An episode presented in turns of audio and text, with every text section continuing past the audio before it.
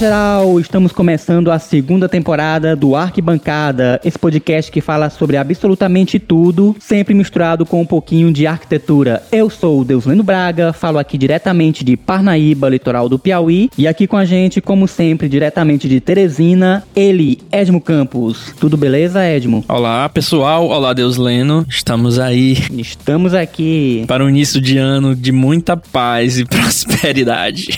Paz, tranquilidade. Só que não.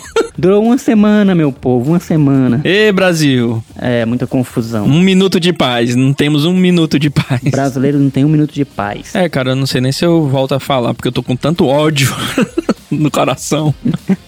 Ai, ai. Fiquei revoltado, principalmente com as obras de arte. Tivemos baderna pública, destruição e criminalidade solta na Praça dos Três Poderes em Brasília. Medo e delírio em Brasília. Passou um pouquinho do medo e do delírio até. Muito delírio. Pois é, destruição na Praça dos Três Poderes, quebra-quebra geral na Praça do Planalto, no prédio do STF e no prédio do Congresso. Que tristeza, né? É, realmente foi uma destreza. Esse meme eu pensei que fosse aposentar em 2022, mas segue firme forte em 2023. Mas vamos em frente, porque a gente tá só começando o ano, ainda tem muita coisa pela frente, muita coisa boa, espero, e a gente já tá no final do mês de janeiro. Cara, melhor mês, mês do meu aniversário. É isso, mês de aniversário é sempre um mês muito bom. É isso aí, feliz aniversário, envelheço na cidade. No sol de Teresina envelhece mais ainda. É, denuncia a idade também, né? Cantar essa música. Ah, Essa música com certeza denuncia muita idade. Pois muito bem, fizemos uma pausa de quase um mês e estamos agora retornando com tudo com o Arquibancada. E além do seu aniversário, o retorno do Arquibancada, tem mais alguma coisa de bom nesse mês, Ed? Melhor mês, mês de, digamos, férias, entre aspas, Férias, novamente. Entre muitas aspas, né? Mas é um momento que a gente tira um pouco pra relaxar. O episódio passado deixou bem claro que a gente tá nesse momento aí de reflexão, de parar um pouquinho, colocar a chinela, ir pro cinema. É um mês de a gente aproveitar um pouco mais, né? Com a família, com os amigos. Quem pode vai à praia, Isso, quem pode vai à praia, quem não pode fica aqui a ver navios. a ver o rio, o Rio Poti. ao Ripoti, né? Ir ao cinema. é isso. Muito bem, falando em cinema, vamos começar o primeiro episódio do ano justamente com cinema. Graças a Deus, melhor pauta. Uma pauta leve, uma pauta suave, uma pauta totalmente mês de janeiro. É verdade. Momento a gente passar limpo aí a produção cinematográfica de Hollywood. É, e vamos falar sobre Avatar. Vamos falar um pouquinho do primeiro filme. Vamos falar também do segundo filme, que já tem um hiato de 13 anos entre um e outro, né? Saiu agora em dezembro. E tava todo mundo ansioso para conferir como seria esse novo filme. E já que somos arquitetos e gostamos de falar de tudo, vamos falar também novamente de cinema, que é um dos nossos assuntos favoritos. Vamos falar do design de produção dessa obra. Isso, a construção de mundo, né? Exatamente, que é visualmente incrível desde o primeiro filme. Será que continua tão bom quanto o primeiro? Pois é, vamos descobrir, né? Vamos descobrir. Quer dizer, eu já sei. É, já vimos o filme, vamos lá. Se você ainda não viu, cuidado que vai ter spoilers nesse programa. Se você já assistiu, você tá de boa, pode conferir. Se você não se incomodar com você pode ficar aqui com a gente também. É, exatamente. De repente, se concordar ou discordar com a nossa opinião, vai lá nas redes sociais e senta o dedo lá. Reclamando ou elogiando. Muito bem. E os recadinhos de sempre, né? Nós estamos em todas as plataformas de áudio, de streaming digital, de podcasts. Você pode conferir a gente lá no Spotify, no Deezer, no Apple Podcast, no Google Podcast, no Amazon Music e também na nossa página no Podbean. E não esqueça de deixar o seu joinha na sua plataforma de streaming favorito e nos dar cinco estrelas, principalmente no Spotify e no Apple Podcasts, pra gente continuar tendo cada vez mais relevância no mundo do podcast. Exatamente. Temos que falar também da nossa convidada. A gente tem mais uma convidada, as mulheres dominando aí o arquibancada, né? Isso mesmo, e que venham cada vez mais mulheres para brilhantar esse programa. E agora, sem mais delongas, quem é a nossa primeira convidada do primeiro programa da segunda temporada do Arquibancada? Hoje, a convidada que a gente não conhecia, né, Deuslena? A gente fez o convite à Ana Rita Menezes, estudante de arquitetura que a gente descobriu aí na nossa rede de contatos do Arquibancada. Exatamente. Nossa seguidora, né? Isso, Ana Rita é estudante de arquitetura e urbanismo da UFP, mais um estudante, olha aí, os estudantes estão invadindo aqui. Continuamos com estudantes. Exatamente. A Ana Rita escreve aí para alguns blogs, alguns sites. Justamente sobre cinema. Exatamente. E aí, nada melhor do que a gente convidar um estudante de arquitetura, cinéfila, para participar nesse programa de hoje. Pois muito bem, vamos ao nosso episódio de hoje. Eu vejo você. Partiu Pandora!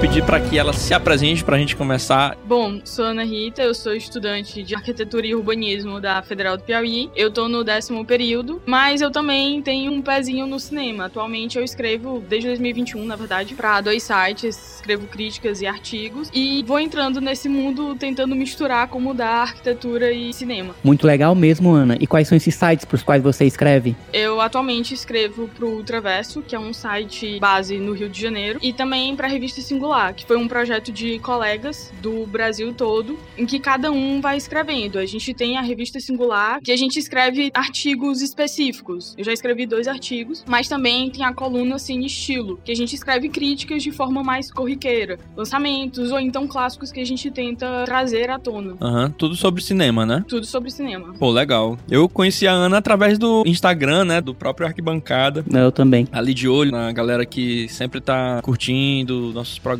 e todos nossos episódios. E vi que ela gostava de cinema. Eu falei, cara, vou anotar o nome dessa menina aqui quando tiver um novo episódio sobre arquitetura e cinema. Vou chamar, porque tem tudo a ver, né, cara? Tudo a ver. Pois E aí, é. você, e aí você sendo muito mais apta do que nós pra falar sobre filmes, porque já escreve, né? Muito mais fácil. Aqui a gente é só um bando de amador, né, Deus lembra? É, amadores mesmo, na melhor acepção da palavra, né?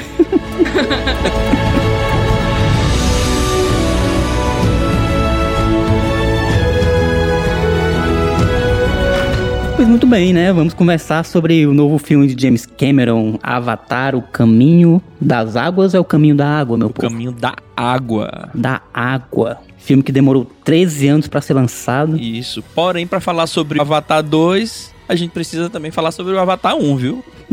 Pois vamos começar pelo começo. A sinopse de Avatar. É isso. Eu vou pedir pra convidada Mas antes da nossa convidada, puxa aí só a ficha técnica do filme. o Avatar de 2009, filme aí do diretor James Cameron, ação, aventura e fantasia, lançado no dia 18 de dezembro de 2009. Tinha quantos anos, Ana, nessa época? 11. 11? pois é, classificação 12 anos. então a duração de 2 horas e 42 minutos, avaliação no IMDB 7.9. Muito bem. Uma boa nota. Agora com você, a Ana Rita falando a sinopse de Avatar. Bom, em Avatar, de 2009, o Jake Sully fica paraplégico após um combate na Terra e ele é selecionado para participar de um programa, Avatar, que no caso é um programa para fazer a exploração e conhecer o planeta de Pandora. No caso, ele é selecionado para substituir o irmão gêmeo dele, porque era um dos pesquisadores. E para eles conseguirem entrar nesse ambiente de Pandora, eles usam os avatares, que é o que dá origem ao nome do filme uma espécie de personagem real que vai interagir com a população local, que são os naves, que são seres humanoides, apresentado como uma certa civilização primitiva e que vive numa forma mais natural, contato maior Ligado com à a natureza, natureza. Exatamente. E nisso é onde vai chegar os conflitos justamente entre os humanos e o povo nave. E é interessante porque justamente a chegada do Jake é que vai ocasionar todo esse conflito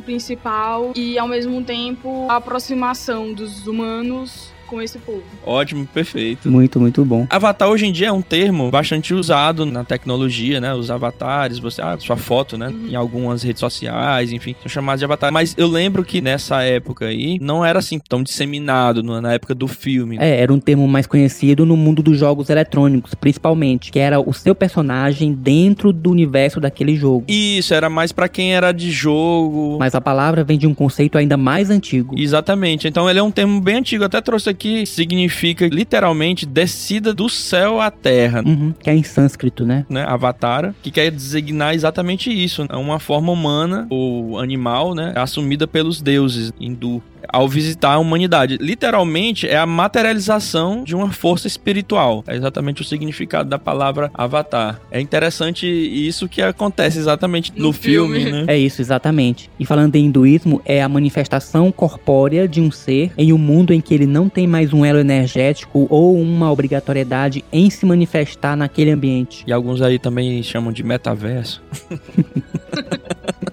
E Ana, como é que é essa tua relação com o curso de arquitetura, cinema, tua paixão por fazer crítica de cinema também? Como foi que essas duas paixões tuas te levaram até o curso de arquitetura e urbanismo? Eu já entrei em arquitetura pensando na parte de história e teoria, que é uma coisa que eu sou apaixonada desde criança. Eu sempre amei história da arte. Então, quando eu vi que no curso de arquitetura tinha história da arte 1 e 2, isso me fez muita vontade de entrar no curso. Eu cheguei a fazer três meses de jornalismo, aí Caramba, eu desisti. sério? Foi. E aí eu fui pra arquitetura. Desde sempre tive uma certa, não seria dificuldade, mas um distanciamento de projeto. Porque por mais que eu entenda e compreenda e até às vezes goste de fazer, eu percebo que não é aquilo muito que eu gosto. Uhum. Eu realmente gosto de ver questões mais de teoria e principalmente de história. E em 2020, com a pandemia, eu passei muito tempo em casa e eu comecei a ver muito mais filmes do que antigamente. Passou um filme na minha cabeça agora. É. Pois é. Aí- Acho que Foi assim pra maioria das pessoas, né? Mas Ah, enfim, mas foi, exatamente. foi. E nisso eu via cinco filmes por dia, chegando até uma certa exaustão. Nossa. Pois é. Mas nisso daí eu fui pensando, poxa, isso é muito legal pra ficar só em ver filmes. E aí eu comecei a estudar mais. Fiz alguns cursos online, fui estudando, lendo. Sobre cinema, né? sobre cinema, tanto de linguagem cinematográfica quanto de história. E aí eu fui fazendo e comecei a pensar, por que não escrever? Ótimo. Em 2020, eu cheguei a criar uma conta pra falar sobre cinemas, mas eu não levava isso a fundo. E aí um colega chamou pra escrever pro Traverso. E nisso daí eu embarquei. Em 2020 eu fiz quase 50, 60 textos pro Traverso. Caramba! Bastante produção, hein? Pois é. Nossa, bem intenso, né, cara? E nisso também eu fui entrevistando, mas eu também cheguei a fazer alguns textos sobre música, mas minha paixão é cinema. Então, tipo, tu aliou, aliou um pouco de tudo, assim, jornalismo com, com arquitetura, com cinema, e aí foi nessa toada. Exatamente. Então foi muito bom. E nisso, alguns colegas desses cursos viram e o Davi, na verdade são dois Davis, criaram a Singular. E me chamaram a primeira vez pra fazer um artigo específico. Uhum. E nesse primeiro artigo eu já pensei, caramba, como é que eu vou misturar arquitetura e cinema? E no caso eu misturei mais arte e cinema. Eu fiz sobre o Banksy, aquele documentário Exit through the Gift Shop. Eu não acho que eu não assisti. É sobre o quê? É um documentário feito pelo Banksy, em que ele vai acompanhar Banks é o personagem. O artista. o Ah, artista. o artista, perdão, É, perdão. E ele vai acompanhar o Thierry Guetta, que é uma pessoa que vai começar a entrar no mundo da arte. Ah, cara, meu Deus, é, É. o grafiteiro, né? E Sim, exatamente. Cara, porque tu É, falou em inglês, né? Praticamente, eu chamo ele de Banks. Aí eu sou Banks, eu fiquei perdido, foi mal.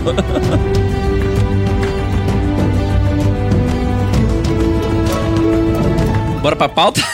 Embora. Vamos dar uma sacudida nesse negócio, vamos chegar em Pandora? Vamos lá, o ano é 2009 e em 18 de dezembro estreia Avatar. Um filme que prometeu e cumpriu a promessa de revolucionar a história do cinema, principalmente com o aprimoramento ainda maior da tecnologia de captura de movimento, que já tinha sido muito excelente no filme do Senhor dos Anéis, com o Gollum, interpretado pelo Andy Serkis, que foi realmente revolucionário na época. E Avatar também revolucionou com a ambientação digital, de mundo, de fauna, de flora, aliado a um design de produção maravilhoso que realmente encantou todo mundo na época. E tudo isso auxiliado por uma tecnologia 3D altamente imersiva, nunca vista na história do cinema até então. E foi um filme que virou rapidamente um ícone. Quando você vai fazer retrospectiva sobre a história do cinema, filmes que marcaram a história do cinema, hoje em dia você obrigatoriamente tem que incluir cenas de Avatar. E para completar, foi um sucesso de bilheteria estrondoso no mundo inteiro.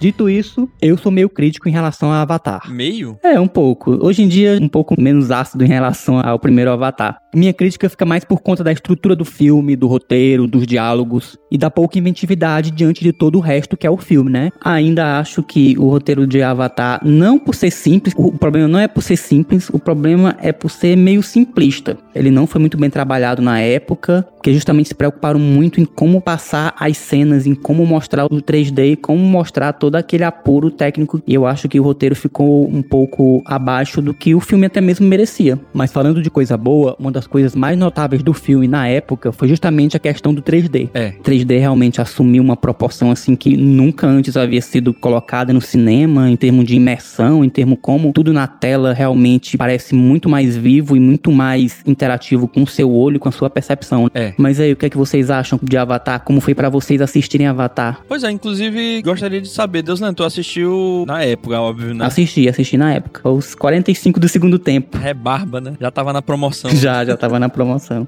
E Ana, tu, você assistiu com 11, né? Que você falou? 11? Não, eu tinha 11 anos, Ah, tinha mas 11. eu fui assistir ano passado. Ah, quando ele lançou, você tinha Isso, 11. tinha 11. Ah, Respeitou a classificação indicativa. Exatamente. Respeito.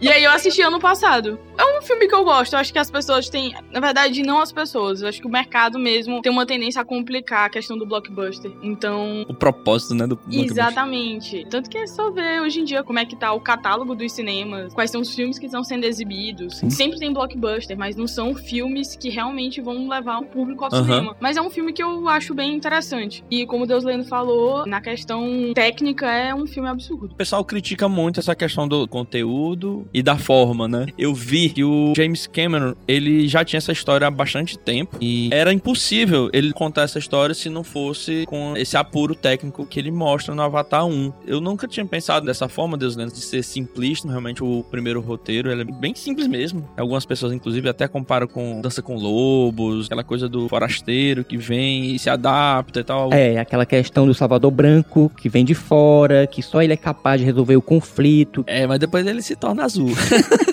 É, é uma mudança sutil, mas que não deixa de passar uma ideia equivocada sobre quem é civilizado, quem é evoluído e quem é capaz de resolver situações complexas. Mas enfim, eu considero um bom filme, eu assisti também na época, em 2009, muito provavelmente em 2010, né, porque foi bem na virada. Sim, foi mesmo. Tive um grande impacto realmente em relação, principalmente ao tema principal, que é a sustentabilidade, sabe? Eu não era nem tão ligado assim como hoje eu sou a causa. Realmente me senti impactado com a derrubada da árvore, que é a morada dos Navi. Não é um filme que também, digamos, ah, nossa, tá no meu top 10 de melhores filmes, mas eu acho que ele tem uma mensagem muito boa e acho que pela mensagem eu relevo qualquer forma simples, simplista de ter feito esse filme. Eu acho que ele revolucionou os efeitos, óbvio, né? Mas ele vai além por conta da mensagem final. Anteriormente, o filme que tinha revolucionado nessa questão técnica dos efeitos tinha sido Matrix, né? Que foi 10 anos antes de Avatar, né? Então, ele tem esse marco e essa proposta nova desse novo filme, do Avatar 2, é exatamente um pouco também para melhorar esse furo. Eu não sei se é furo, né? Eu sou especialista no roteiro, assim, do primeiro. O que é que tu acha, Ana? É, eu concordo com isso em relação a Matrix. Realmente foi um dos que revolucionou. Inclusive, é uma coisa que é interessante porque Matrix ele foge muito dessa ideia realista que a gente tem. E Avatar, por mais que seja em um ambiente que não existe, um planeta que não existe, com a técnica, o James Cameron realmente ele busca esse realismo, digamos assim. Uhum. Então é uma coisa que é muito interessante. Eu acho que ele condiz mais com a questão do blockbuster, como eu tava falando, justamente porque ele consegue trazer uma narrativa simples que chama algumas pessoas e não cria aquele universo muito apegado a outras coisas. Por exemplo, nesses filmes que vão vindo da Marvel, a gente tem que assistir vários filmes, várias séries, sim, sim. pra você chegar no que tá em cartaz. Uhum. é, a galera já fica E é uma coisa bem complicada. E Avatar, não. Ele realmente consegue trazer isso que o blockbuster blockbuster deveria fazer, de levar as pessoas ao cinema. Eu gosto muito do 1 e eu adorei mais o 2. Muita gente falando, ah, são 3 horas. Eu achei as 3 horas o suficiente. Claro que tem muita gente que achou muitas cenas mais contemplativas e por toda a narrativa dele. Mas eu acho que é interessante isso, porque realmente o James Cameron cria todo um universo. Mas é uma narrativa que se torna simples e fácil de pegar e que não é aquela coisa que vai uma puxando a outra. Eu achei bastante interessante. E como você falou também, em relação à sustentabilidade, é uma das coisas que não tem como você assistir e não perceber. Inclusive, se eu não me engano, até o James Cameron ele é vegano, então tem realmente essa. Ou se tornou, ninguém sabe, né? Exatamente. em algum momento. Exatamente. Então tem toda essa questão do respeito à natureza e é. ver isso num filme que é americano, feito por grandes produtores, grandes empresas, que vai, sei lá, aqui em Teresina, nos cinemas, vai ocupar mais da metade das salas. Uhum. E ele trazendo essa narrativa que é contra isso é até interessante de ver. É um filme americano, blockbuster contemporâneo, mas ele critica muito dessa é. exploração americana. Exatamente, então é do consumismo, do imperialismo, né? Exatamente. É, gente, esse é o grande poder da ficção científica, que é você contar uma história criticando coisas do mundo real, só que ela é contada de uma maneira que ela é travestida de algo que parece muito distante da realidade das pessoas, uma coisa realmente assim de outro mundo, que acaba rompendo com a resistência que as pessoas têm naturalmente com alguns temas, porque estão justamente falando delas, da vida delas, de como elas se relacionam com o mundo, só que com esse distanciamento causado embasado pela história de ficção científica, aquele tema acaba se tornando mais palatável para as pessoas pensarem a respeito daquilo. Exatamente. Pena que a maioria dessas pessoas que vão para esse meio nerd às vezes parece que não conseguem captar essa mensagem. Pois não é, cara, tem, né? Inclusive lá no cinema que eu assisti o Avatar 2, tinha, meu Deus, essa mulher, essa menina, enfim, depois a gente fala o nome dela lá, mas tá viajando demais, cara, que viagem, enfim, aquela coisa contemplativa, né? E o cara do lado, meu Deus do céu, não tava entendendo a mensagem, entendeu? Tem isso também. Compreendi o que o Deus Lendo tá falando, é a mensagem sendo passada de uma forma que você tá tão envolto no universo que não é necessariamente o seu, né? Que Cria um distanciamento para você refletir, né? é, que você cria um distanciamento e depois você volta assim, cara, eu tô fazendo exatamente isso.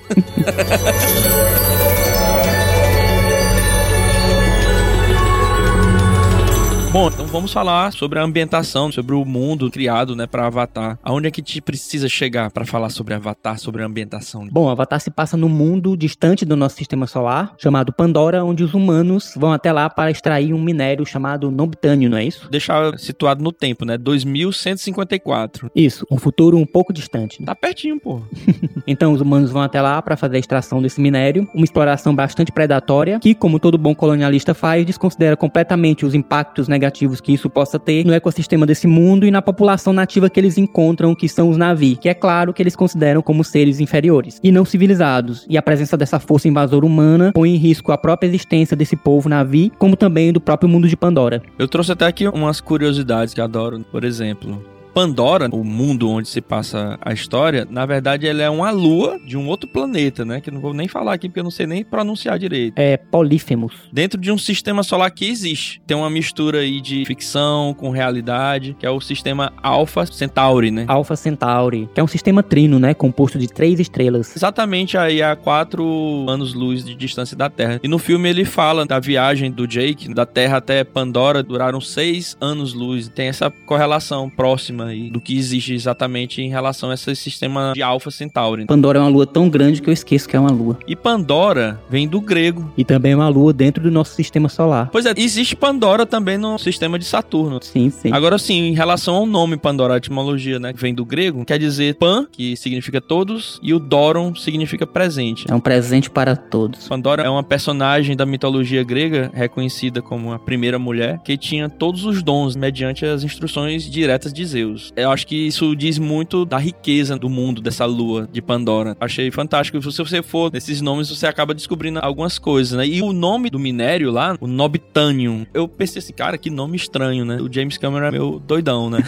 então o Nobtânio, na verdade, é um termo usado bastante pelos cientistas para um tipo de mineral que não existe ou difícil de se obter. Então é uma aglutinação aí de um não obtânio, né? Mineral difícil de obter. Então ele pegou esse termo que era comum na ficção científica e trouxe para o cinema para designar exatamente esse mineral que não pode ser obtido. Isso, e como o urânio é o elemento químico de maior número atômico que existe na natureza, obter elementos que têm um número atômico maior que esse só é possível por experimentos em laboratório, que são chamados elementos transurânicos. E muitos desses elementos são realmente muito instáveis, eles não duram mais do que um milésimo de segundo. Isso. Salvo algumas exceções, como o famoso plutônio de De Volta para o Futuro, por exemplo. Então, o termo nobtânio, ele se aplica a materiais que são tão difíceis de se imaginar, de se pensar em obter, que é esse o nome que se dá para isso. É quase uma impossibilidade matemática, química, física. E por que, que a galera tava querendo pegar lá em Pandora? Exatamente porque ele tem propriedades magnéticas supercondutoras a temperaturas ambientes, que é coisa que você só consegue aqui na Terra com altas temperaturas ou baixíssimas temperaturas. Sim, sim. Então é uma explicação que é dada aí pelo James Cameron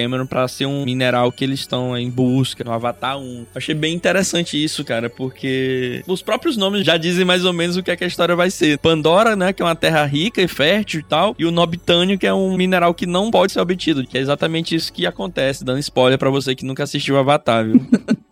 Sim, Pandora tem um sistema natural riquíssimo e que tem uma simbiose com todos os seres que é impensável para o mundo dos humanos, que é uma conexão não só espiritual, do ponto de vista que a gente fala do espírito da Terra, né, o espírito de Gaia, por exemplo, mas também essa conexão se faz presente de forma física. É verdade. E lá também, Pandora, é complicado, né? Porque a gente vê tantas árvores tão bacanas naquele universo tão rico e tal. E mesmo assim, ele é um ambiente inóspito, né? Por conta de alguns gases que tem juntamente com o oxigênio que não permite que o ser humano consiga respirar na atmosfera atmosfera os exoesqueletos, tem as máscaras, né? É, e Pandora é um mundo também que tem fortes distorções gravitacionais que criam montanhas flutuantes, como as montanhas Aleluia, por exemplo. Exatamente pelo Nobitânio, né? Que ele tem essas propriedades magnéticas. Sim, sim. Cara, eu lembro, eu fiquei impressionado com o nível dos efeitos, cara. De fato, envelheceram super bem, né, cara? Envelheceram bem, mas se você começar a comparar com dois, você começa a perceber mais. Calma, Deus Lendo. Pô, cara, eu tô sentindo que não queria nem falar sobre a batata. Deixa de ser chato, pô. Então, continuando, os humanos vão fazer a exploração do Nobitânio em Pandora e levam consigo, além dos técnicos e maquinário todo para fazer a exploração, um destacamento militar que é para garantir a segurança da operação, porque existe resistência pelos nativos, né, de Pandora, os navios, e também eles enfrentam hostilidade por parte da própria lua de Pandora, já que a fauna e a flora se mostram muito hostis à própria presença dos humanos. E junto também vai um grupo de cientistas que vão fazer pesquisas a respeito de Pandora, sobre as particularidades do mundo, sobre os navios que são os habitantes nativos daquela lua, também da sua fauna, da sua flora, não no intuito de conhecer melhor o planeta para fazer um extrativismo mais sustentável, mas sim para garantir que esse extrativismo seja feito de uma maneira mais rápida e mais lucrativa possível. Na verdade, Deus Lendo, eles são mercenários, não são mais nem militares em atividade, se não me engano. Acho que fizeram isso para limpar um pouco a barra também, né? Porque no final das contas acaba sendo o maior vilão, né? É, o James Cameron parece que ficou ali no meio do muro entre criticar ou não o imperialismo, a presença de forças militares em lugares que não lhe pertencem. Você não vê a bandeirinha dos Estados Unidos gravada lá no. E nem precisaria, né? Porque a Terra no futuro não se fala nem em país, na verdade, né? De que algum deles seja. É, É aquele se a carapuça servir, né? Pro É. exército. eu acho que fizeram isso pra dar uma aliviada, né? É, ia ficar muito na cara. É engraçado, eu tava conversando ontem com um conhecido meu, que ele é policial. Ele curte muito, né? Avatar, mas ele a única crítica que ele diz é assim, pô, cara, mas toda vez os militares são os vilões. Calma, cara, eles não são militares, eles são mercenários, é diferente. É, já que isso lhe conforta, né? Acredite se quiser. Acredite se quiser. Mas pelo valor que eles iriam receber, né, até eu, né? Até eu viraria mercenário. Tô brincando, tô brincando. Quero a preservação de Pandora.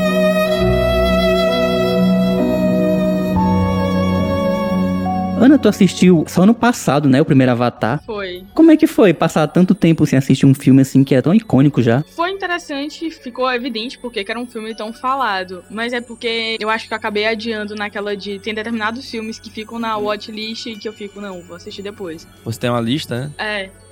Não, mas não necessariamente uma lista física, mas que fica naquela de vou Uhum. assistir depois. Ah, tá. Um dia eu assisto. Estudando um pouco mais a questão cinema contemporâneo, eu fiquei, ah, não, vou ter que tirar esse filme da lista, eu vou ter que assistir. Mas foi muito interessante. Com certeza, se eu tivesse assistido na época, teria sido muito mais legal, Impactante, principalmente pra assistir no 3D. Que eu acho que isso deve ter feito alguma diferença também. Sim, sim. Não tem como negar que o impacto que eu senti no Avatar 2 foi muito maior do que no. Foi de fato praticamente depois de Avatar que o 3D Se popularizou. popularizou. Só que aí é que tá a questão. O uso do 3D que deveria ser feito Aham. de forma mais útil, digamos assim. Servisse mais o filme, né? Exatamente. Porque a maioria dos filmes vão tentando colocar um 3D por questões econômicas, porque aí você vai pagar por ter que usar o óculos, aquela coisa toda. Mas muitos filmes, depois disso, não fizeram uso do 3D. Eles não fazem uma imersão. E era o que o James Cameron mais queria, era fazer essa imersão. Uhum. Tanto que você sente essa imersão nos dois filmes, é uma imersão no universo. E muitos filmes, por exemplo, citar um filme que foi muito criticado, que é Esquadrão Suicida, acho que é 2014, 2015. 2015 ou 2016. uma coisa É, que foi um filme, eu assisti na pré-estreia, um filme que todo mundo esperou, beleza. O filme é ruim de narrativa, ele é ruim de mil coisas. Nossa senhora, pelo amor de Deus. Mas eu acho Ruim que é o que apelido. mais. Pois é, mas eu acho que o que mais pega é nessa questão desse 3D, que todo mundo tem que assistir em 3D. E foi o pior 3D que eu vi na minha vida. Eu nem sei, eu acho que eu não assisti em 3D, eu assisti em 2D. Ainda bem que eu assisti foi em Eu casa. assisti, em...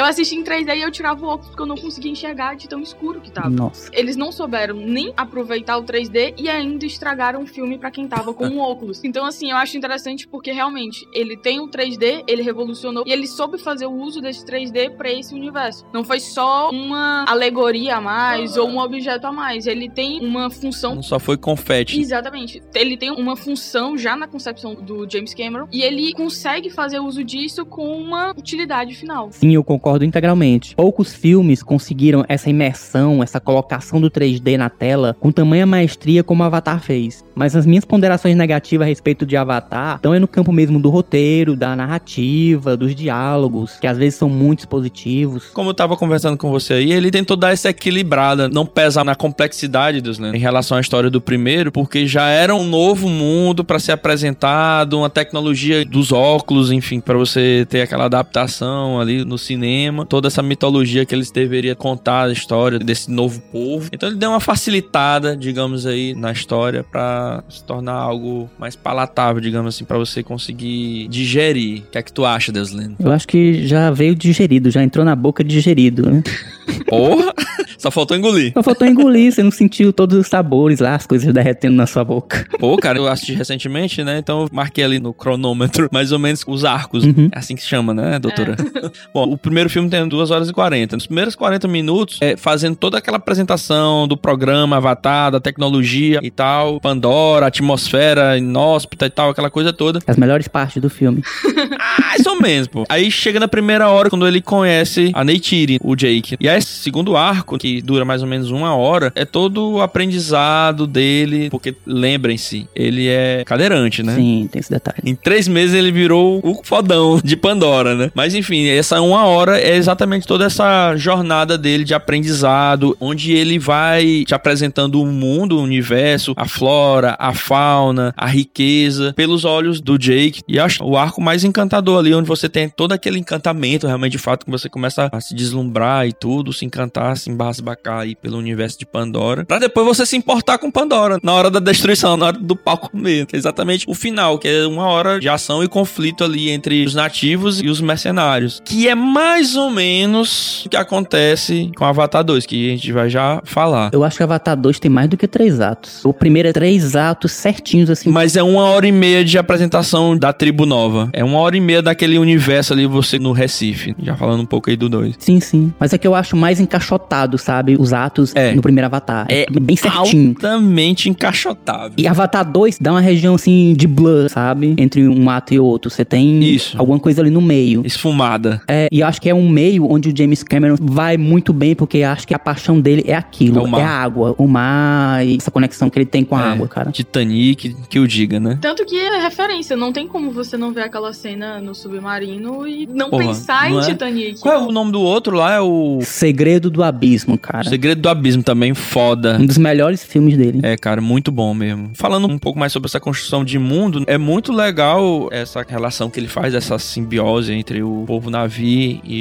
a natureza, que é representada pela Ewa, né? Que é a deusa deles lá em Pandora. Sim, que é o espírito da terra, né? Que é como se fosse Gaia. Seria exatamente essa deusa deles lá. Então é bem interessante essa relação da natureza com o esoterismo, digamos, né? Várias aspas aqui pra gente falar sobre isso. Mas em termos de arquitetura, de construção, lá você vê que eles se utilizam da natureza, da própria árvore oca por dentro, como se fosse uma espécie de edifício, né? A própria morada era a própria árvore. Sim. Muito relacionado exatamente aos animais, né? Exatamente onde eles moram, os pássaros. E a questão energética também. Tudo que você recebe um dia será devolvido a Ewa. É só emprestado. Essa relação com a morte é como só um empréstimo, né? E respeito, mesmo pelos animais que você caça pra se alimentar. É tanto na primeira morte que a Neytiri mata, não lembro exatamente qual é o animal. Acho que aquelas hienas, né? Uma daquelas hienas. Sim. Os Nantang. Então ela mata, mas tem um respeito, né? Porque poderia ter sido evitada essa morte, né? No caso. Aí é onde começa a rolar o conflito lá com o Jake. É, e ela sempre dizendo que toda atitude que ele tem, que ele comemora, ele é como uma criança, né? Porque falta ele o respeito ainda dos atos, a consciência de todos os atos que ele realmente tá produzindo. Eu acho até que é irônico isso, porque é justamente quando apresenta Pandora através disso pra mostrar que eles têm empatia, pra fazer o público ter empatia, porque o ser humano lá dentro do filme não tem empatia. Né? Totalmente desconectado. Exatamente. É interessante esse momento, né? É, então assim, a gente assiste e fica, poxa, eles têm o maior respeito. Se um animal é morto, tudo vai e volta. Como o Deus Lendo falou, a questão da energia. Eles têm uma ideia de uma rede de energia, como se fosse reciclado, tudo que vai e volta. Tem um respeito pelas mortes, um respeito pelo ambiente. E a gente assistindo isso fica, poxa, isso é muito interessante. A gente tá no nosso planeta e isso não existe. Eles têm, então vai vir um ser humano e vai desmatar tudo. E quando a gente olha no presente, acontece, mas é como se a gente não tivesse tanta empatia. Sim. É bem interessante e ao mesmo tempo irônico isso. É verdade. Então eles estão totalmente conectadas a, a ponto de não ter a necessidade, pelo menos a tribo. Como é o nome, Deus? O Matikaia. O Matikaia. Pelo menos os Omatikaia, que é a tribo que o Jake vai morar e da Neytiri, pelo menos eles moram nas árvores. Na árvore lá, na verdade são mais de uma, que são árvores de 100 metros de altura. Qual é o problema? O conflito? É porque o Nobitânio tá lá de baixo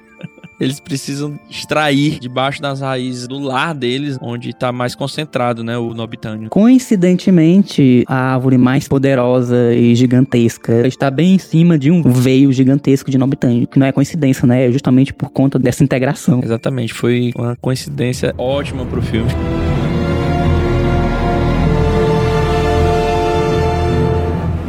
Então, gente, o que, é que vocês acham do texto final do filme, da ação propriamente dita? Eu acho interessante, eu sinto que não foi o que me pegou tanto. Só me pegou a derrubada da árvore lá. É, Que desnecessário, que deselegante.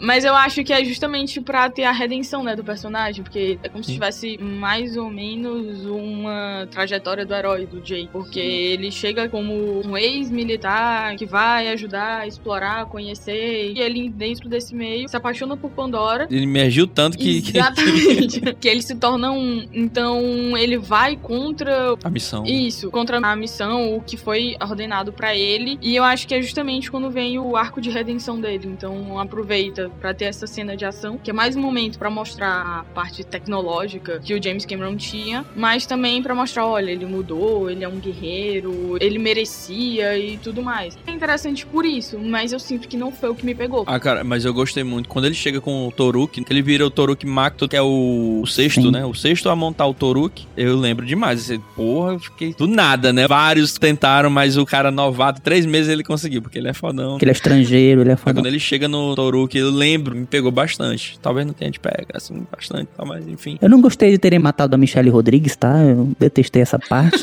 pois é, cara, mas também ela saiu de uma posição ótima de combate e foi logo pra frente do tiro, pô. Enfim. ah, cara, desperdício. Ela fazia tudo na época também, né, cara? Em 2009. Sim, sim. Ela faz a Trudy, né? Isso. Trudy Chacon, a piloto. Ela é bem carismática realmente de fato no filme, né, Deus Lendo? É o tipo de personagem que encaixa muito bem com ela. Durona, veloz e furiosa. É, e esse jeito meio dane-se, não tô nem aí. Ela repetiu isso também em Lost, cara. Se eu não me engano, ela tá em Lost na série. Ela participa de Lost, se eu não tiver enganado. né? É, eu acho que ela faz parte dessa leva da galera que ficou bem conhecida depois de Lost, realmente. Agora sim, a ambientação da batalha final no Avatar 1 é show, né, cara? Porque assim, em relação ao local escolhido, que é ali nas montanhas Uhum. Aleluia, que inclusive é um momento muito foda no filme quando ela, Neytiri, apresenta ao Jake as montanhas, né, que ele precisa domar um dos Banshees, e eles escolheram de forma excelente, né? Então é uma mudança total, né? Do ar, praticamente, toda a batalha, e nesse segundo filme, o mar, tem toda essa ar, mar, terra, enfim. E Daqui a pouco fica igual o Avatar, a lenda de Yang, né? Todos os, Os elementos. os elementos. Ar, fogo, água, terra. Tu falou, Deslano, o que é que tu achou do final? Cara, é grandiosa a ação, mas tem uma hora que me cansa, sabe? Porque ela não vai muito nos personagens em si, fica muito naquela coisa grandiosa, aquele macro, aquela porradaria macro. Muda o foco, né, do personagens, É, muda. vai pra o ambiente. Vai pro né? ambiente e me cansa um pouco.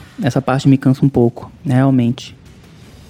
Mas eu queria voltar aqui noutra coisa que é- foi muito legal na época de Avatar, foi a questão da bioluminescência, né, cara? Sim. Aquilo foi incrível. Exatamente. A flora e a fauna também, né, cara? Sim, e casava muito com as tecnologias que estavam sendo desenvolvidas de LED, OLED, já estavam começando ali naquela época. James Cameron tá sempre pensando assim, na frente, realmente, cara. Dez anos na frente, né? 10 anos na frente. Ele não queima cartucho à toa. Parece que você tá numa verdadeira rave o tempo todo Sim, à noite, sim. né, cara?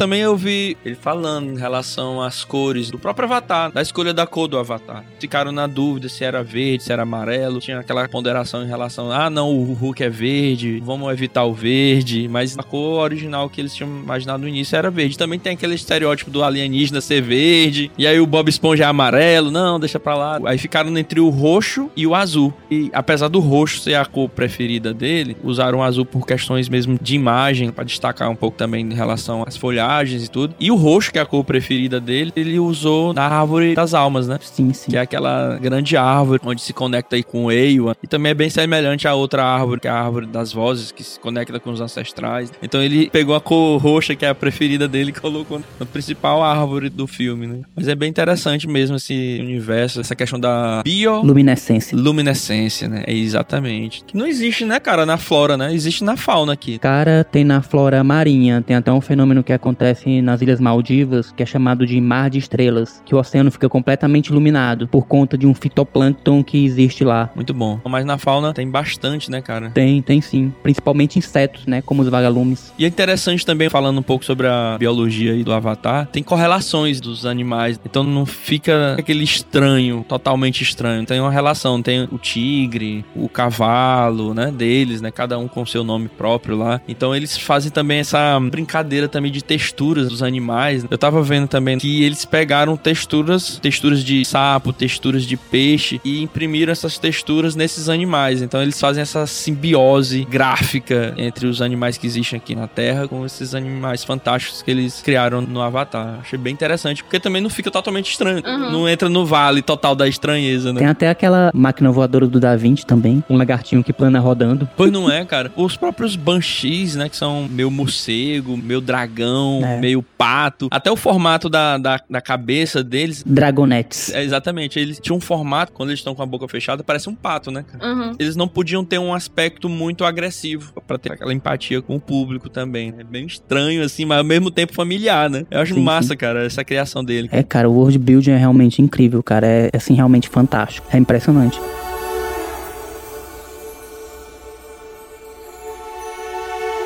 Bora pro dois? Bora pro 2 então. Eu confesso que pra Avatar O Caminho da Água, eu cheguei atrasado à sessão de cinema. Eu confesso que você não deveria participar nem desse episódio, porque só por isso você feriu a regra.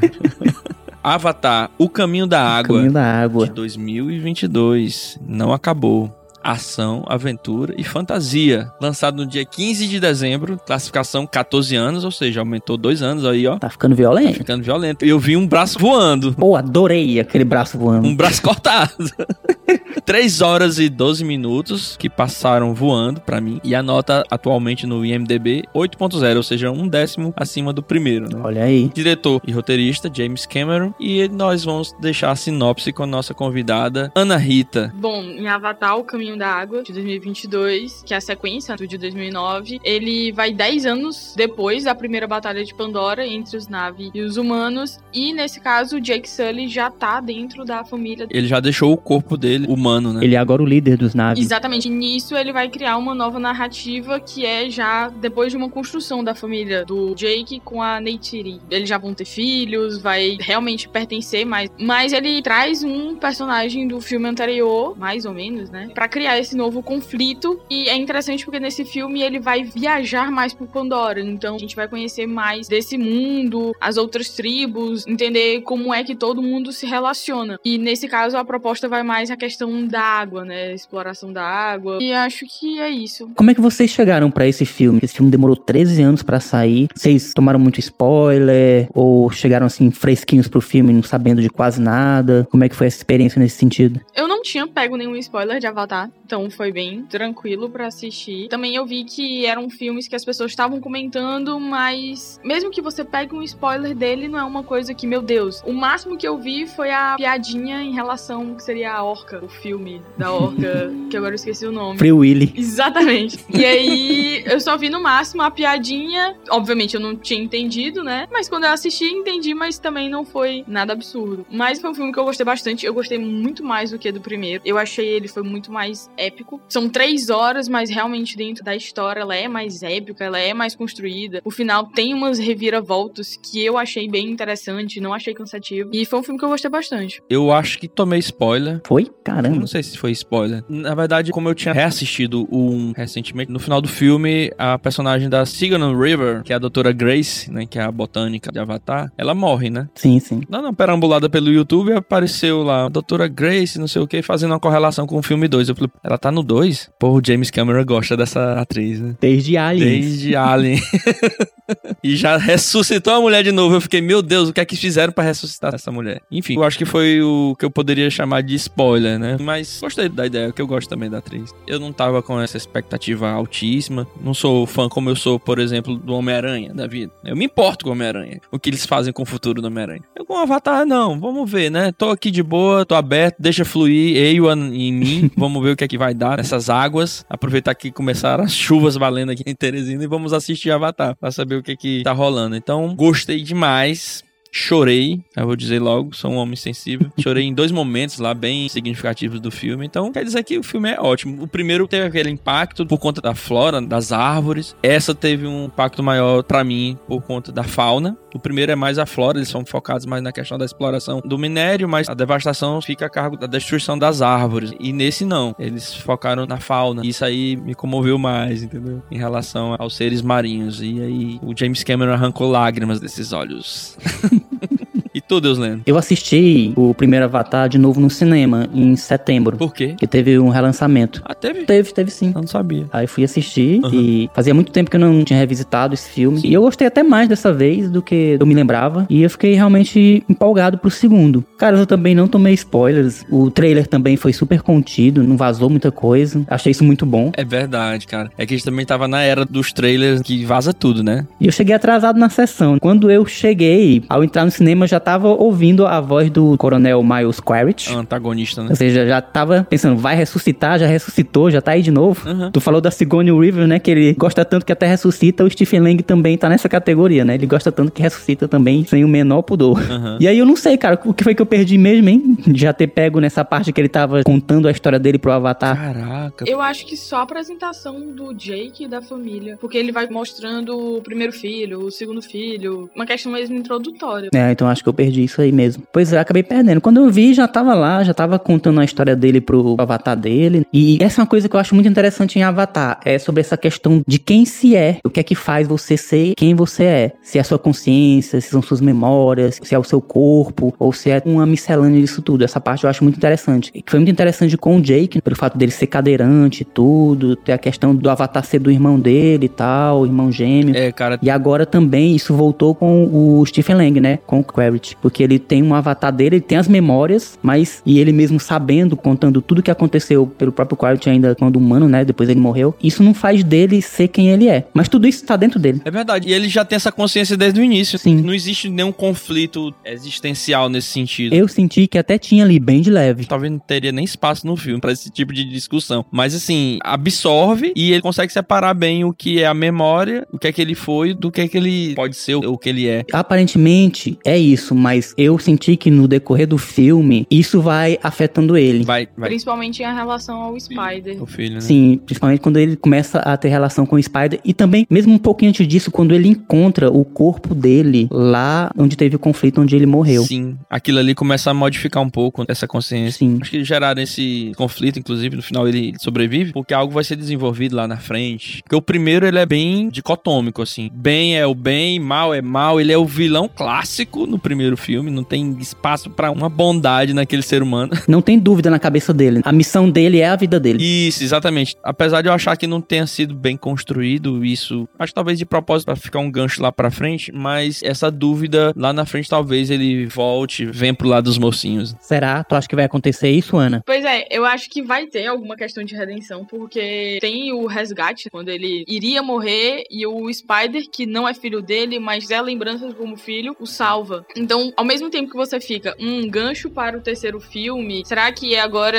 ele salvou o vilão ou não? Será que ele vai ter compaixão já que ele foi salvo? Acho que vai ter coisa aí, pode ser pros dois lados, né? Tem coisa nesse angu. Tem coisa, é. Sim, cara, eu- tem uma coisa que eu achei muito legal, que já começa, né, mostrando que o conflito continua. Aquela batalha não foi o final, né? Eu fiquei chocado, cara. Esses caras não foram embora, não. Mas é interessante, cara, porque mostra consequências depois. Normalmente não é assim que acontece. Conflito não se encerra assim de uma hora pra outra. É, tenho que pontuar uma coisa aqui. De fato, ter assistido o Avatar 1 um dia antes de assistir o 2 faz total diferença. Faz. Sabe? Eu acredito que algumas pessoas tenham tido alguma dificuldade aqui acolá pra pegar alguma coisa, sei lá, de repente em relação à atmosfera, ambiência, aos navios, essa questão da árvore. É outra experiência. E porque é tão difícil encontrar os navios pra encerrar esse conflito, Aham. que tem toda a proteção da região. Exatamente. O primeiro impacto que me deu realmente foi esse, Deus dizendo, porra, esses caras não largam Pandora, mas aí ele explica porque de fato nem todos saíram e também é bom frisar a mudança de foco na exploração, né? Sim. Largaram o Nobitânio. Como foco principal, sim. Mesmo porque tem uma mudança radical, porque a Terra já foi pro saco, né? E foi, né? Nesse período. No primeiro diziam que ela tava devastada. Sim, mas agora parece que realmente tem que abandonar o planeta mesmo, tem mais volta, né? Isso, porque a primeira era uma questão de exploração do minério para ser explorado na Terra. Sim, o Nobitânio fazia parte de uma cadeia produtiva de tecnologia que seria utilizada instalado na Terra. As propriedades magnéticas super especiais do Nobitânio. Agora, de fato, é uma invasão.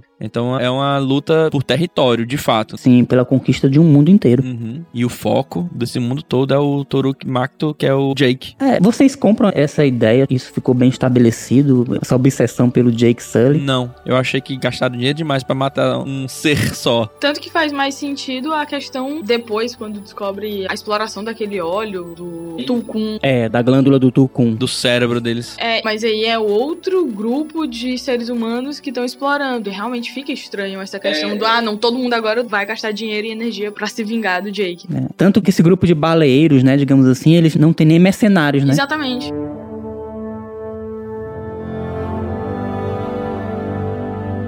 Vamos ambientar, de fato. Então, ainda no começo do filme de Avatar 2, O Caminho da Água, os Amaticaias continuam em guerra contra os humanos e continuam ainda a tentar manter sua atividade de exploração do Nobitânio, mas encontram grande dificuldade em manter isso porque o povo Navi agora faz atividades constantes de sabotagem. Liderados pelo Jake, né? É, pelo Jake, né, que agora é o líder dos Amaticaya, eles conseguem, por várias ações de guerra pontual, travar e sabotar toda a atividade humana, tentando forçar os humanos realmente a abandonarem a região. Uhum. Só que a gente descobre que o personagem do Stephen Lang, né, o Miles Quaritch, ele vai voltar. Agora ele tem um avatar. Agora parece que ter avatar é uma coisa normal, né? Todo mundo pode ter o seu. tá democratizado. Hashtag quero meu avatar. E esses também são os pontos que eu acho meio incongruentes. Já bem aí, né? Essa questão do avatar, que era algo muito difícil, muito especial e tal. E caro. Tinha toda uma conexão com o seu hospedeiro. E agora parece que ficou uma coisa mais comum. Acho que isso mais serviu pra encaixar ali no roteiro, assim, meio de qualquer jeito. Tinha que trazer ele de volta, né, cara? De alguma forma. Não sei, cara. Eu acho que poderia seguir com aquela personagem daquela general que eu até achei interessante a maneira como ela foi introduzida. Mostra também a questão do exoesqueleto, mostra a evolução dessa tecnologia também. Acho que isso é muito legal pro world build também. Você não cristalizar as coisas. Sempre que tem uma passagem de tempo, você mostrar que a coisa tá evoluindo, que a coisa se modifica. E a interação dos seres humanos com os exoesqueletos tá muito mais refinada, tá cada vez mais como se fosse parte deles mesmo. Uhum. É verdade. Eu tava pensando aqui e é justamente isso. Eles estão mais dentro desse ambiente. E aí eu fico pensando, porque pra mim, Avatar é como se fosse uma versão atualizada das navegações, do imperialismo e dessa invasão de novos países, exploração de riquezas e tudo mais. E Avatar já faz um recorte, ah, no caso era uma lua, né? Fora da Terra e tudo mais. Isso também pega, pensando nessa mistura, que dentro dos naves tem a história do mestiço, que eles falam desse jeito. O sangue do demônio. Então, ao mesmo tempo que pro ser humano é mais fácil criar um avatar, pros naves já tá misturado. O Jake era um ser humano e agora é um avatar, e os filhos têm essa mistura. Ao mesmo tempo que eles tentam aprender essa cultura, eles também estão entrando nisso, ficando nesse meio. Estão começando a absorver, né? Exatamente. É uma coisa interessante, porque realmente é uma mistura dos dois lados. Aliás, cara, eu nunca tinha prestado atenção na diferença no primeiro filme. No segundo fica evidente porque eles mostram, eles pontuam, grifam as diferenças. Dos dedos, né? Tem outra diferença, Deus lendo, que é a sobrancelha, cara. Sim, sim. Depois, no final do filme, caraca, meu irmão. Os navios mestiços, eles têm sobrancelhas e têm cinco dedos. Sim, sim. Dá pra diferenciar de cara isso aí. Tanto os navios da floresta como os navios do mar. Eu lembro que no primeiro filme eles mesmos falam que é uma engenharia genética Mistura. cruza as duas raças. É. Isso. Quando é introduzido pro Jake pra mostrar como era um avatar, eles falam isso. Ah, que é uma mistura dos Na'vi com os seres humanos. E se você for vendo alguns traços no rosto, você nota. Sim, sim. A questão do nariz, por exemplo. No caso da Kiri, né? Que é a personagem nova, que é filha da Grace do primeiro filme. É, o nariz dela é um nariz mais parecido com o humano. Mas no dos outros, você vai notando alguns traços. É mais um felino. Exatamente. Os originais, de fato, eles têm um nariz mais felino, que é baseado. Isso. Ele é mais coladinho, né? Isso. Essa raça é uma mistura de felino com macaco, enfim. Mas tem essa questão. E aí eles fogem, né, Deus Lendo? Isso. O Jake descobre que o coronel Miles Quaritch está atrás dele de novo, ressurgido, na forma agora de um avatar. E agora ele não é só mais um ou um casal. né? Isso. Ele tá casado com a Neytiri, tem filhos, e ele se vê agora como alvo prioritário desse conflito. Então, para que o povo Matikaia não seja mais perseguido nessa luta, ele resolve fugir junto com a família para um lugar distante. E ele acaba indo para a costa do continente. Ele pegou uma passagem pra Recife. Exatamente. E realmente, cara, lá é tipo um mangue, né? Sim, cara, adorei aquilo ali. Tem raízes gigantescas onde eles utilizam para fazer toda a civilização deles, todas as construções, nas raízes do mangue. Isso é muito massa. Sim, tem até aqui o nome do lugar, que é a Vila Awa-Atlo, cidade localizada em uma das ilhas, em um arquipélago aí do clã Metkaina. Que é exatamente esses novos naves desse filme, que são meio azul. Azul esverdeado. Azul Zé Verde, né? Que a gente chama. Assim, meio azul, meio verde, não sabe o que é que ele quer ser. E tem toda aquela diferença do corpo, né? Da morfologia deles por conta exatamente da adaptação para viver próximo ao mar, diretamente ligado ao mar. É uma ilha, mas eles são adaptados ao mar. Então o rabo dá lugar a uma barbatana. A mão. A mão parece uma coisa meio de tartaruga. A parte exterior da mão, ela é um pouco mais alongada, né? Como se tivesse uma nadadeira. Eles são mais fortes mesmo, de fato, com ombros mais largos, mais fortes. É natação, né? Sim, Michael Phelps. Mas é muito bacana, cara, ver essa diferença morfológica. E eles até falam, porque quando o Jake e a família chegam, eles vão mostrando: olha, vocês não vão conseguir sobreviver aqui, porque. Vocês são da floresta. Isso, a cauda é maior, vocês não têm as nadadeiras na mão. Então é muita questão da adaptação também. Mas eles vão apostando na questão da adaptação cultural, né? Então aprendendo, tanto que lá pro final você vê que o Jake tem dificuldade para segurar a respiração. Mas o filho explica: não, você tenta é, desacelerar o coração, você pensa e você consegue. Então os filhos já começaram a se adaptar, começaram a entender como é que funciona aquilo ali. E uma coisa que eu achei interessante quando eu tava assistindo é que as casas, os ambientes dele são muito parecidos com muitos hotéis e resorts na área do De Bali, Caribe. né? Isso, Tulum, Bali. E eu fiquei tipo, meu Deus do céu, é uma coisa que era pra ser mais primitiva, mais cultural e hoje é extremamente explorado, né? É, e muitas vezes apropriada de maneira indiscriminada. Cara, eu achei isso fantástico. Eu tava até comentando com Deus lendo mais cedo, que é de fato onde a gente vê a arquitetura. Exatamente. Ou seja, é a interferência de fato dos naves no ambiente. Natural. né? Ou seja, adaptando o ambiente para uma moradia. Porque antes eles usavam a árvore, usavam as Caverna. cavernas, enfim. E nesse filme aí, esse Matt Kaina, eles constroem. E eu achei fantástico, cara. A textura, os efeitos especiais, não vou nem falar desse filme aí. Daqui a 10 anos ainda vai ter filme aí que vai ficar babando por esse filme aqui. E eu achei legal porque eles são estruturas tensionadas, Sim. são estruturas tênsios, né? Fibras, muitas fibras. Fibras exatamente armadas dentro do mangue. Sim, ancoradas em raízes aéreas de árvores gigantes. Exatamente do mangue, cara. Lembrei demais de Recife. Nossa cidade aqui. Ah, lembrei aqui do Delta, pô, bem aqui em Parnaíba mesmo. Também, né? Enfim, eles souberam aproveitar bem essa margem, esse intercâmbio, digamos, entre a terra e o mar, que são esses manguezais. Manguezais. Com essas grandes tendas armadas, que eles chamam de Marui. E tem um site também de fãs do Avatar, cara, que tem todas as informações aqui. Eu fiquei besta. É bem bacana. É a primeira vez realmente, de fato, que a gente vê a arquitetura, né, Deus Lenda? Sim, é a primeira vez, cara. E como sempre, né, como tudo em Pandora, totalmente adaptado ao ambiente natural, né? Exatamente em harmonia, né? Total harmonia. Eu tava vendo também no Avatar 1 sobre design de produção, nos extras do filme, que toda essa questão da textura das roupas foram produzidos de forma real e feita a captura 3D para depois ser inserido no contexto mesmo do filme. E acredito que tenha sido a mesma coisa em relação à arquitetura dos Matt Kainan, que era exatamente para saber essas propriedades físicas de textura, de leveza. Sim, porque aí você tem uma qualidade maior na interação entre o digital e o real. Porque aí você acaba copiando com mais fidelidade as características dos materiais que você quer representar. Pô, cara, fenomenal. Ou seja, não é produzido diretamente no computador. Sim, sim. É primeiro feito a produção manual, sei lá, com a máquina, alguma coisa do tipo. Ah, Acredito eu que nem só em peças feitas em máquinas, acho que por pessoas mesmo. Porque o que é manual tem uma característica muito diferenciada do que é industrial. E como o povo Metcaina tem essa característica de produção artesanal, eles devem ter buscado capturar essa qualidade no meio digital. Isso. Eu acredito também que é pra dar autenticidade à própria ideia do filme, sabe? Porque nós estamos falando sobre uma conexão com a natureza em um filme totalmente produzido 100% em computador. Então é uma coisa que dá propriedade, sabe, pro cara falar, dá autenticidade pro cara falar e dizer assim, não, a gente fez na mão mesmo e o computador foi só o meio que a gente usou depois pra transmitir isso pro público. Sim, sim. Mas que foi produzido manualmente. Eu achei isso fantástico, né, cara? Acho que é um processo que faz toda a diferença. Faz total diferença, cara. Exatamente, dá uma riqueza muito de detalhe. Também pega um pouco disso do realismo, de você sentir que, olha, aquela textura é semelhante à do real. Sim, sim. Você consegue até identificar algumas coisas e até fazer comparações Sim. com o que a gente tem. Pois é, cara, os detalhes, eu já, falando dos Metcaina, que é o povo do Recife, onde eles foram se hospedar. As tatuagens, cara, que é baseada ali. Assim, eu tô chutando, cara, mas eu acredito É que nos vocês... Maori, pô. Maori, né? Sim, sim. Tem essa questão ancestral aí das tatuagens. Realmente é muito rico todo o design de produção desse filme. Não, Eu fantástico, acho que, cara. acho que bate, bate até o, o primeiro filme em termos de detalhes. sabe? Bate.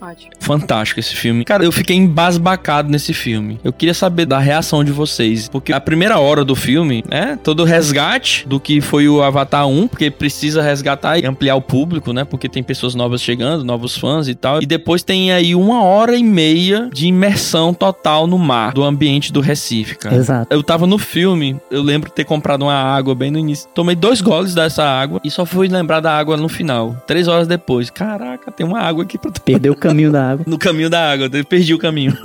Eu tava tão imerso naquele universo, cara, e eu achei fantástico. Luz e sombra, a textura, a pele dos naves, a textura é surreal. E eu acho fantástico que ele não economizou ambiência, assim. Por exemplo, tem um recurso que é muito usado em filmes que usa do 3D, que é usar cenas noturnas pra você mascarar alguns defeitos nos pixels e tal. Ele não economiza, é dia mesmo e muitas vezes meio-dia, que é a pior luz que existe Plena luz. plena luz do dia e você continua achando crível aquilo ali. E a integração com o ambiente é o que faz isso tão verdadeiro. Tudo tem textura, tudo tem um movimento muito fluido. E debaixo d'água também é impressionante. Eu acho que não sei se dá pra diferenciar uma cena aquática realmente filmada assim em alta qualidade do que tem nesse filme. Eu acho difícil. Eu acho muito interessante também é que, por exemplo, no primeiro filme é toda a introdução. E tem a introdução de como funciona o sistema deles, como funciona a Pandora. E no segundo, é como se essa natureza, essa grandiosidade de Pandora, ela fica em segundo plano. A gente tá observando quando tudo acontece, mas ao mesmo tempo ele traz isso de volta quando tem algumas cenas que seriam de contemplação. Por exemplo, algumas cenas debaixo d'água. E você vai vendo que o James Cameron usa essa parte técnica pra ele mostrar como esse ambiente é tão bonito, ele é tão rico em detalhes. Os próprios animais, os próprios povos, e vai criando todo esse universo. É muito interessante isso. É porque assim, no primeiro ele tinha que vender a ideia. Exatamente. Aí depois a galera, digamos, comprou a ideia, até porque bateu bilhão.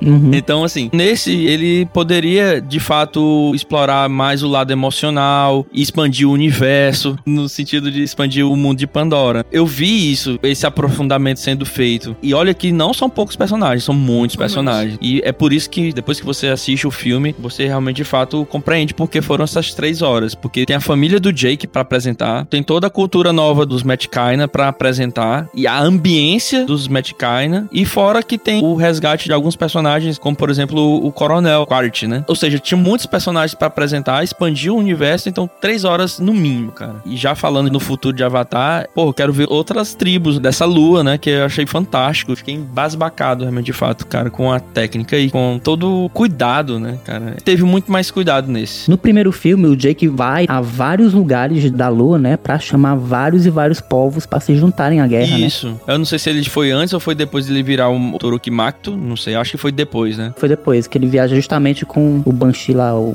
grandão. Já tem autoridade, Sim, né? sim. E ali é onde você vê que é o primeiro vislumbre que você tem ali, de fato, que Pandora é uma coisa bem maior do que apenas aquele vale que eles estão inseridos. Tem outras culturas também, né? Exatamente. E eu fiquei sendo já bem repetitivo, mas fiquei encantado. Eu não vi três horas passarem, né? Sabe também. Eu não vi, não. Fiquei completamente imerso ali. Algumas cenas são um pouco contemplativas, mas talvez uma ou outra você ceda assim um pouquinho, mas nada que você, ah, vou me cansar aqui. Não, tá sossegado. É um pouco longo, mas tá ótimo. Até ali tava ok. Tão bonito que você acha maravilhoso aquele tempo ali, né? Sim, sim, exatamente. E é todo um universo construído, tem uma- toda uma fauna diferente, uma fauna marinha pra ser construída, tem toda a ligação, então ele usou muito bem, cara. Ele massacrou meu coração em algumas vezes.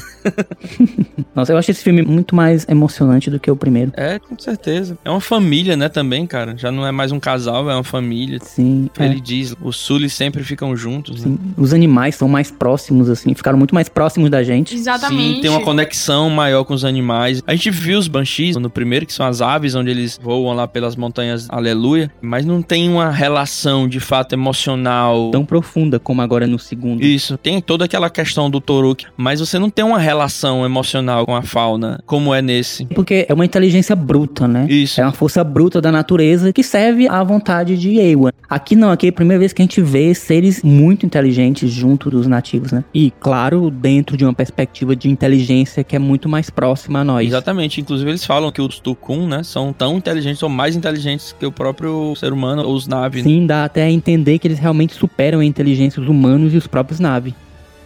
Sim. Então o Jake Sully foge com a sua família, né? Jake pra- Sullivan e Paulo Massado. Ai, ai, piada de velho.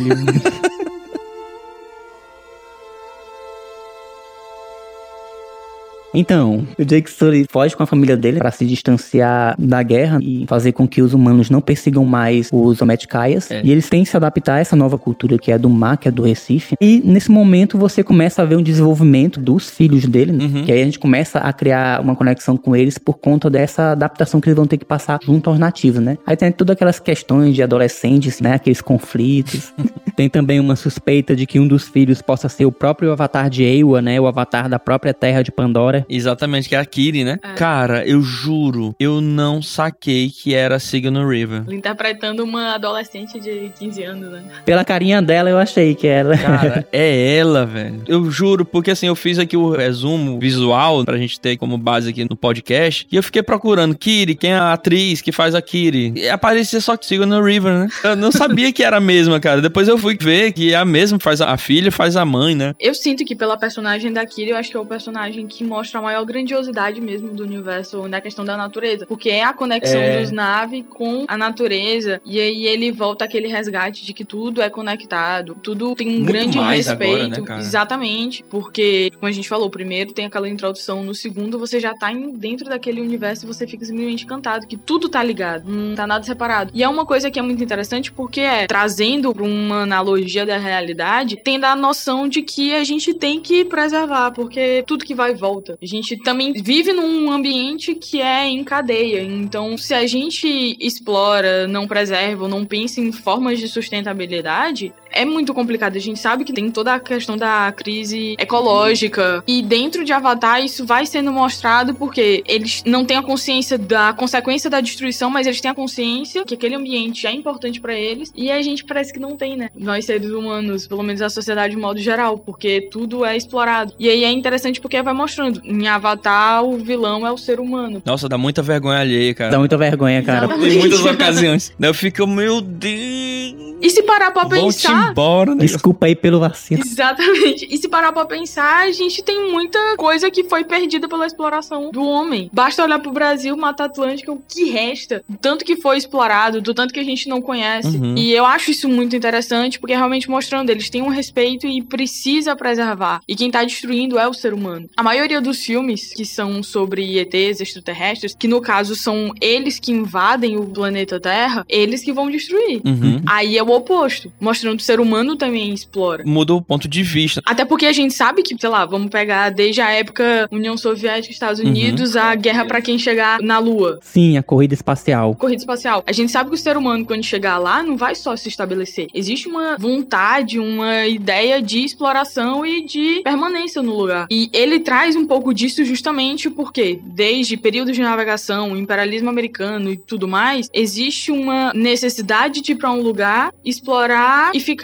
E da mesma forma que o homem, ah, ele pisou na Lua, mas ele ainda não chegou a explorar. Existe uma vontade de explorar Marte, existe uma vontade de explorar outros planetas. Em Avatar, ele pega isso e mostra, ó, o ser humano, se chegar lá, ele também vai destruir. E de desconsiderar os povos originários, né? E a sabedoria que eles carregam. Exatamente. Então é muito assim, porque você vê, ah, a maioria dos filmes é um extraterrestre que vai chegar no planeta e destruir. O ser humano também faria a mesma coisa. É, inverte, né? Exatamente. Então a gente cria. Isso é o que choca, né? Exato. Choca. a gente cria uma empatia por esses povos. E pega uma antipatia, uma raiva do ser humano. Da gente mesmo. É surreal a vergonha alheia que eu passo no filme. Pois é, então eu pelo menos eu acho essa parte assim que é o que mais encanta e desencanta, porque você vê a natureza, a falta de humanidade do ser humano. Então é muito interessante isso daí. Sim, e em O Caminho da Água, esse aspecto predatório e cruel do ser humano ficou muito claro no paralelo que eles traçaram da caça às baleias com as caças aos tucuns. Exatamente. O primeiro ele pega mais a exploração mineral e no segundo ele vai mais pontuar a caça das baleias. Aham. Que são irmãos dos Metkaina. Sim. Eles têm uma correlação direta. Cada Metkaina tem um Tulkun, É irmão de espírito. irmão de espírito, né? Eles têm conexão como a Ronal, né? Que é A rainha. a rainha, né? Ela tinha uma conexão com aquela Tucum que foi morta por aqueles baleeiros. Exato, direta, né? Que era de música, que era de um lance artístico, né? Que era uma excelente compositora. Sim, pois é. E é muito engraçado que. Não lembro do nome do personagem, do mais idiota dos idiotas, que era o baleeiro lá. Ah, sim. O cara, ah, não sei o que, quem é o mais inteligente agora? E o cara não se tocou que o que impedia os tucuns de realmente acabarem com eles era justamente um pacto de não violência que eles tinham. Porque eles eram capazes de destruir tudo aquilo ali num piscar de olhos. Uhum. Eu acho que isso puxa de novo a história do colonialismo, porque se pegar a maioria dos povos europeus vai ter uma ideia de superioridade e de civilidade que eles teriam e que outros povos originários não teriam. Sim, de que todos os outros povos são inferiores e que eles é que vão levar a verdadeira civilização. É uma falta total de conhecimento do que é uma riqueza, do que é ser evoluído, né, cara? Sim, exatamente. Então, pra eles, eles estão num ambiente não civilizado. Até o Parker, que era o chefe do Miles no primeiro, ele fala que Pandora é o ambiente mais hostil conhecido pelo homem. É muito isso mesmo de, ah, é um ambiente desconhecido, selvagem. É um inferno. Eles comparam Isso, até o inferno, é um né? inferno. É, é um ambiente selvagem, mas quem tá sendo selvagem é o ser humano. Claro, não tem O como não inferno fazer... são os outros, né? Exatamente. não tem como não fazer essa comparação com colonização. E essa questão de colonização tem essas construções, né? Aqui no nosso caso é a construção que o europeu fez das Américas de Inferno Verde. Exatamente. Uhum. E outra coisa que eu também fiquei pensando muito é que pra criação de todos esses animais, todos esses seres, é uma mistura, como até o Edmo falou, de seres que a gente já conhece. Então, Uma se um dinossauro com uma baleia, com não sei o quê. Peixe voador. Isso, e eu fiquei pensando muito também que quando a gente estuda história, colonização, a gente vê que os povos portugueses, espanhóis, quando iam invadir outros lugares, eles criavam esse imaginário de como seriam os outros povos. Uhum. E acho que dentro desse imaginário ocidental é que vai como seria um ser diferente do nosso. Uhum. E aí ele cria a partir de concepções que a gente já tem do que seriam algumas partes do ser humano, partes de outros animais. E ele constrói toda a fauna disso. Isso também vai quando a gente pensa num ser extraterrestre, porque tem que ser uma coisa muito diferente do que a gente Humanoide. imagina. Isso. E vai que fora da Terra um universo, uma coisa que a gente não tem nem ideia do que é, que não necessariamente é o que a gente já tá esperando. E eu acho interessante porque ele mistura isso e realmente parte desse imaginário do ser humano de o que seria estranho, uma mistura do que a gente já conhece. Uhum. E Pandora é hostil pro ser humano, tanto quanto uma bactéria que infecta nosso corpo que tá em equilíbrio é um inferno pra ela, né? Os caras chegam ali num local que tá totalmente equilibrado e eles é que, eles é que estão desestruturando a coisa. É claro que vai ser um inferno pra eles. É tudo uma questão de ponto de vista, né? Tanto que tem um heroísmo do que seriam esses mercenários de quando vão invadir. Se eles conseguirem invadir, eles são heróis, eles são fortes. Sim. E aqui, Bandeirante e tudo mais, essa exploração de ocupação dessas novas terras. É, na história é construída pelos vencedores, né? É, então não tem como não fazer essa comparação. Eu acho que isso deixa até o filme mais rico. E dentro de todo o ambiente que ele tá inserido, que ele é construído, isso é muito mais sensacional. Sim. Eu senti muito que essas conexões foram muito melhor construídas nesse filme. Muito melhor que no primeiro. Eu acho interessante do filme também que ele não perde aquele frescor da novidade, sabe? Aí tem, pô, mudança do. Vamos pro mar. Aí, não, já entendi. Vamos botar no mar. Aí vai ter toda aquela questão. Eu imaginei, inclusive, que fosse alguma exploração em relação à água, quando eu vi o título. Mas ele muda toda a abordagem e vai pra questão dos animais. Então, de fato, isso aí me pegou bastante. E eu achei interessante porque também tem essa jornada de aprendizado mesmo no segundo, né? Porque o primeiro ele tinha que aprender a ser um navio. Ele tinha que aprender a ser um deles lá é, e aprender a cultura. É até interessante, né? Porque assim, ah, ele é um invasor,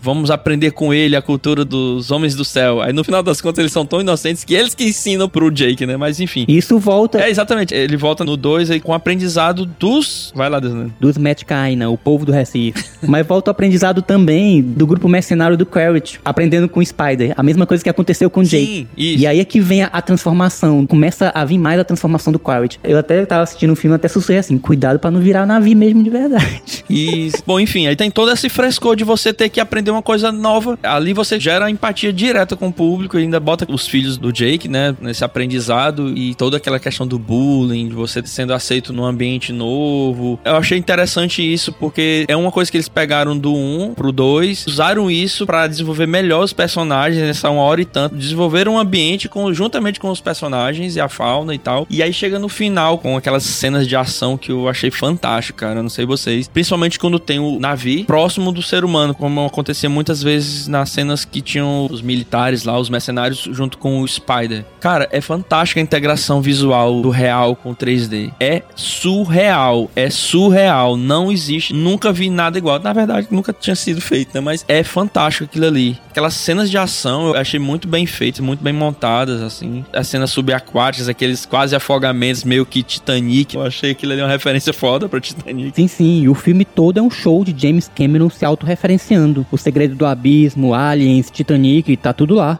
Cara, eu não consigo não me impressionar de novo com o world building, sabe? Eu tava lembrando justamente dessa cena do Quaritch, né, aprendendo a domar o Banshee. E, cara, tudo é bem construído, sabe? Você sabe que ele vai conseguir. Ele cai ali, mas você sabe que ele vai conseguir fazer a ligação com o Banshee. Toda a construção dele é para isso. Tudo ali funciona. Não tem nada que você veja no filme que lhe tira da realidade intrínseca de tudo ali dentro. Tudo é muito bem engenhado, sabe? As engrenagens estão muito bem postas. Uhum. Não tem nada que te faça sair daquela imersão. Eu acho que esse é um dos maiores méritos do James Cameron, sabe? Como ele constrói tudo assim. Ele não deixa você sair daquilo que ele quer. É, cara. Sabe? Ele realmente é um É. diretor que te conduz do começo ao fim. Não cai o ritmo, né? Não, é, não cai o ritmo. Não tem barriga, não tem aquelas coisas assim, ah, agora tá na hora de eu dormir aqui no filme. Eu acho que isso é muito mérito também, porque de fato o James Cameron tá muito inserido no filme. Ele é diretor, tá no roteiro, Roteiro. também. Sim. E ele tá na montagem. Se eu não me engano, são três montadores em Avatar, O Caminho da Água. E ele é um deles. Então, realmente, ele tá inserido. Foi aquele ambiente que ele criou. E ele faz questão de mostrar. Eu criei e realmente tá sendo como eu queria. Então, acho que isso faz com que tudo faça mais sentido, tudo fique mais interligado também. E é uma responsabilidade danada. Enorme. Sim, sim. Tudo que acontecer de errado é culpa dele. E falando nisso, eu acho que acabou faltando um pouco de desenvolvimento de alguns personagens, principalmente de uma das filhas do Jake, a Tuki. Eu achei ela meio largada. Eu acho que ela foi mais pra criar aquela personagem fofa, criança mesmo. Mas eu senti que aquilo ali é uma construção pro que vem no futuro. É, pode ser. Tomara que sim. Da mesma forma a Kiri, né? É. Eles vão desenvolver, a Kiri é a ponte pra desenvolverem melhor essa questão esotérica aí de Ewa, Mas né? a Kiri eu já percebi que ela tem uma função já muito grande no futuro. Ela tem uma função Tem. muito grande. Total. Ela é a Jedi lá do... Não, Jedi não, cara. Vou deixar quieto. Ô, não vamos estragar, né? Não tá funcionando, Jedi. Quem somos nós pra falar isso, né, Desleno? Quem já foram esses fãs de Star Wars, né? Né? O que é que Star Wars fez com a gente nos últimos tempos? boa, boa. Ai, ai, minha gente.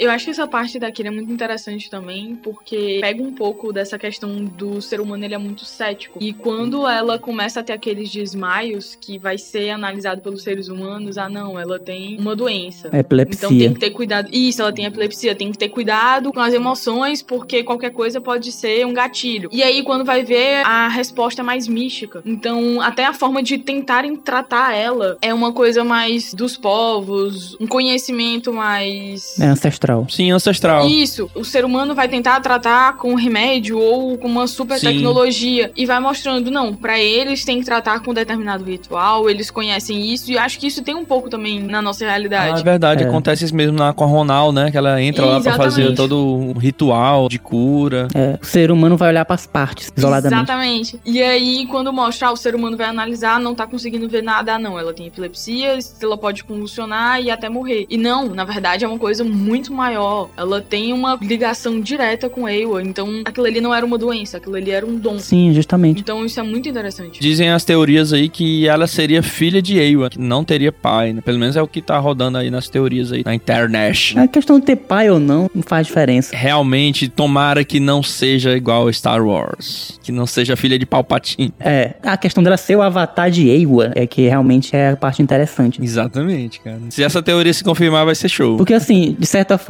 se os seres em Pandora, eles se relacionam pra que nasça outros seres, é natural que mesmo sendo o avatar de Ewa, ela seja dentro desse sistema que é o que dá coesão ao sistema, sabe? Uhum. Então talvez nem entre essa questão, na verdade. Talvez James Cameron nem passe por isso. E acho que é o melhor caminho ele não passar por isso, sabe? É, cara, talvez. E não fazer desse episódio algo que vá romper com as leis naturais daquele mundo, sabe? Ela foi concebida naturalmente de uma relação que a Grace teve em algum momento, mas que isso, no contexto geral das coisas, não tem nenhuma relevância pra história. Perfeito. Vamos pro desfecho? Bora. Então, depois da gente mergulhar, literalmente, nessa nova parte desse universo, Eu tô aqui borbulhando, borbulhando. dentro da vila dos Metkaina, o nosso querido, não tão querido assim, Coronel Miles Quaritch, agora na sua forma Avatar, ele consegue... Quaritch só, né? O avatar dele se chama só Quaritch. É, só Quaritch agora, morreu, não tem mais patente, mesmo ressuscitado. né? Mas enfim, ele consegue detectar, né, que por conta de um transponder, de alguma aeronave, de alguma assinatura energética, uma aeronave se dirigia para a costa. Nesse momento em que a Kiri tem a experiência espiritual dela mais intensa com Ewa, que era justamente os cientistas médicos que faziam já parte da comunidade Almatkaya. Jake tinha chamado eles para que eles pudessem ver a situação da Kiri para tirar ela daquela situação de quase coma, né? Ah, cara, eu tava. Eu não lembrava mais dessa parte do filme. Então foi esse o gancho pros mercenários descobrirem o local do Recife, que inclusive, pelo que eu lembro do filme, é situado a 400 quilômetros do local do primeiro filme, né? Sim, sim, exatamente. Isso serve para eles encontrarem mais ou menos a posição do Jake, é só uma extrapolação, porque eles perdem o sinal lá da aeronave, fica pelo meio do caminho, mas extrapolando a trajetória, eles veem mais ou menos onde a aeronave pousaria. Traça uma linha reta. Fez a rota aérea. Bom, e nesse momento, né, eles chegam nessas comunidades ali de Recife, né, e começam a atacar o terror procurando justamente a família do Jake. Só que o líder, o Tonowari, ele já tinha avisado para todas as comunidades em volta aí do Recife para não dizerem que o Jake estava sob a proteção Boca de Siri. de Siri, justamente, aí, piadinha.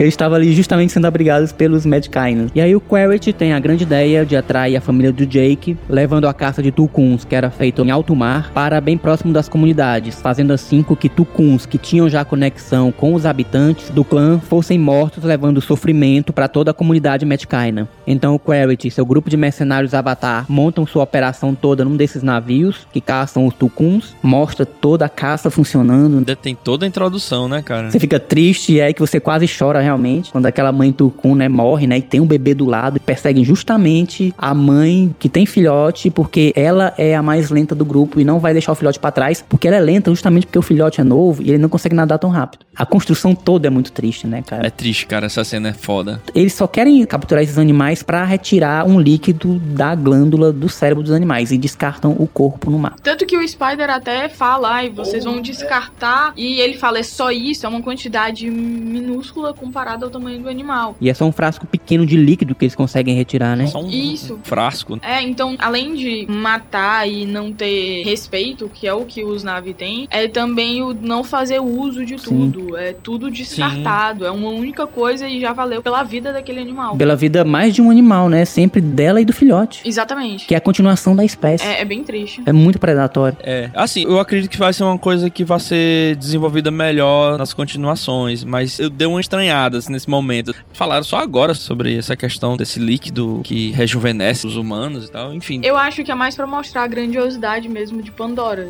Tem então, no primeiro filme, a gente sabe do povo da floresta. Mas Pandora é tão grande que tem tantas coisas e que são vários grupos de seres humanos explorando encantos diferentes que não necessariamente têm ligação. Sim. Uhum. Então eu acho que é mais por isso mesmo. Uhum. Então talvez no outro isso seja explorado, mas também mostre um outro animal, uma outra comunidade Ah, outra- que é outra explorada por. riqueza. Exatamente. Porque é um ambiente cheio de riqueza. Pandora é muito rico. E ao mesmo tempo que é muito rico, o ser humano quer muita coisa de lá. Então vai explorando. É. É sempre o conflito estabelecido pelos seres humanos é justamente essa exploração em algum ponto. Exatamente. Não consegue aprender, cara, de forma harmoniosa. Uhum. Assim como os cientistas parecem querer no filme. Tanto que no primeiro, a bióloga é quem fica encantada com aquele universo. Como é que a fauna conversa, como é que a flora conversa. E no outro, você percebe que dos dois exploradores, o biólogo, ele ao mesmo tempo tá naquilo ali, porque ele até fala, ah, sua pesquisa depende disso, saiba que assim que a gente tem dinheiro pra sua pesquisa. E o outro é simplesmente matar. Ele realmente se diverte matando o animal. Uhum. Então é aquela coisa de alguns compreendem a grandeza de Pandora, mas existe uma necessidade de acabar de destruir. E agora muito mais, né? Por conta do espaço físico, né? Digamos assim, territorial. Eles estão lá exatamente pra habitar. E o conflito então realmente se inicia depois que os filhos do Jake vão tentar retirar um sinalizador de um dos tucuns, que é marcando com esse sinalizador que os humanos encontram sempre os Tucuns embaixo d'água, inclusive. O Payakan, né? Esse Turcun, que é o Payakan, que é um exilado, porque ele rompeu o pacto de não violência que os Tucuns firmaram há várias gerações. Dizem que ele matou Matt Kainas, mas na verdade ele fez uma revolução, né? Foi. Convocou outros Turcuns e alguns de seus irmãos de espírito para lutar contra os humanos. Só que eles acabaram perdendo todos, todos os Turcuns e todos os Matt Kainas. E aí, como ele sobreviveu, sobrou pra ele. Só sobrou pra ele, né? Mas enfim, ele é o gatilho de toda a ação agora na última parte do filme. Porque ele tem a conexão de espírito com um dos filhos do Jake, que é o. É o Loak. Isso, o Lak. E eles vão tentar justamente tirar esse sinalizador desse Turcon, né? Que é o Payakan. E aí o Corrit consegue ver os filhos dele junto, sequestra os filhos e pede pra que o Jake se entregue no lugar de ele devolver os filhos dele.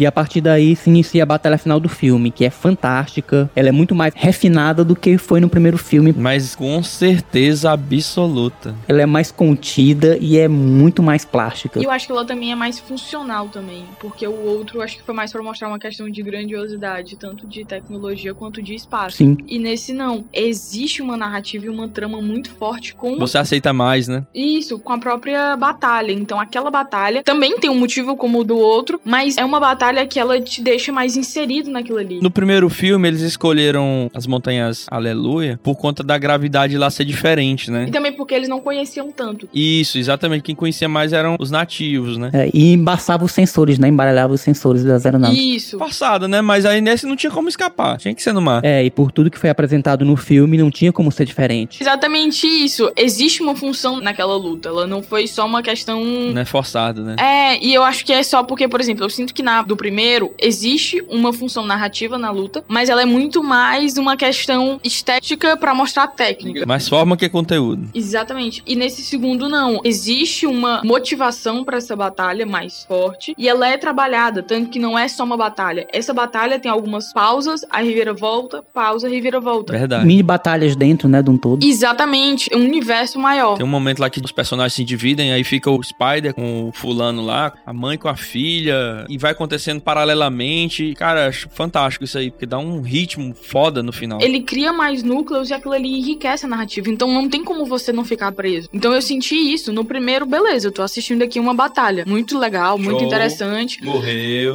É, mas no segundo não. É como se tivesse uma função narrativa maior. Aquilo ali tá mais preso e você até fica mais inserido e mais emocionado. Claro, é muito triste ter uma morte no filme, mas você sente que aquela morte foi necessária exatamente pra deixar aquilo ali mais emocionante e deixar mais bem construído. É, inclusive motivação, né? Exatamente. Uma motivação extra, algo pessoal mesmo, de fato. Exatamente. Então é uma batalha muito bonita esteticamente, mas ela também é muito interessante. Você sente aquela dor, você fica mais inserido. Eu acho que também por não ser uma batalha tão contínua como é a outra, porque ela acaba se estendendo e ficando muito mais longa. Nesse outro não, são mini batalhas e ele divide em núcleos e num você tá mais apegado a isso, no outro tá apegado mais a outro personagem. E também é um momento que deixa brilhar outros personagens. É, Sim, sim. E se você olhar no primeiro, teriam vários personagens que poderiam ser uma estrela Sim. durante aquela batalha. Mas não, o foco é o Jake e a Neytiri. E a destruição global. Exatamente. Poderia muito bem ter sido qualquer outro personagem, até a mãe da Neytiri e tudo mais, mas não. E no segundo, não. O Jake, ele é o protagonista no momento, mas ele não fica tão evidente. No outro tem o Loak, no outro tem a Kiri. O Spider também tem o seu momento de protagonismo num determinado recorte. Então isso deixou muito mais rico. Tem mais personagens e você tá mais inserido, mais ligado com os outros personagens. Ainda tem o Payakan também, né? Exatamente. E tem momentos de tensão no meio da luta. É. Quando tá naquele impasse do Jake indo lá, aí o Payakan começa a nadar embaixo do mar e começa a bater Cara, cabeça. fantástico. Eu vou, não vou, vou, não vou, faço ou não faço. é muito foda. Até que de repente ele pega e vai, né? E aí começa realmente a confusão toda.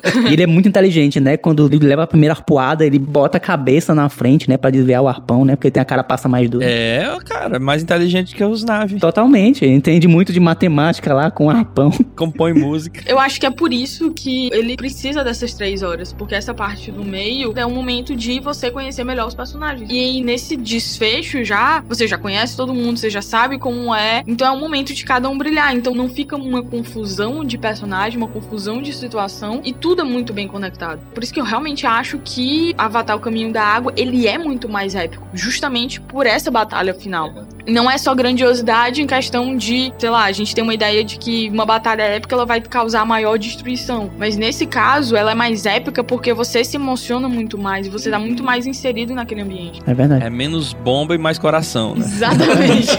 E tem o eclipse também, né, cara? Que fica toda hora se repetindo. Cara, né? puta do eclipse no meio da batalha. Muito foda, cara. James Cameron, você ganhou meu coração.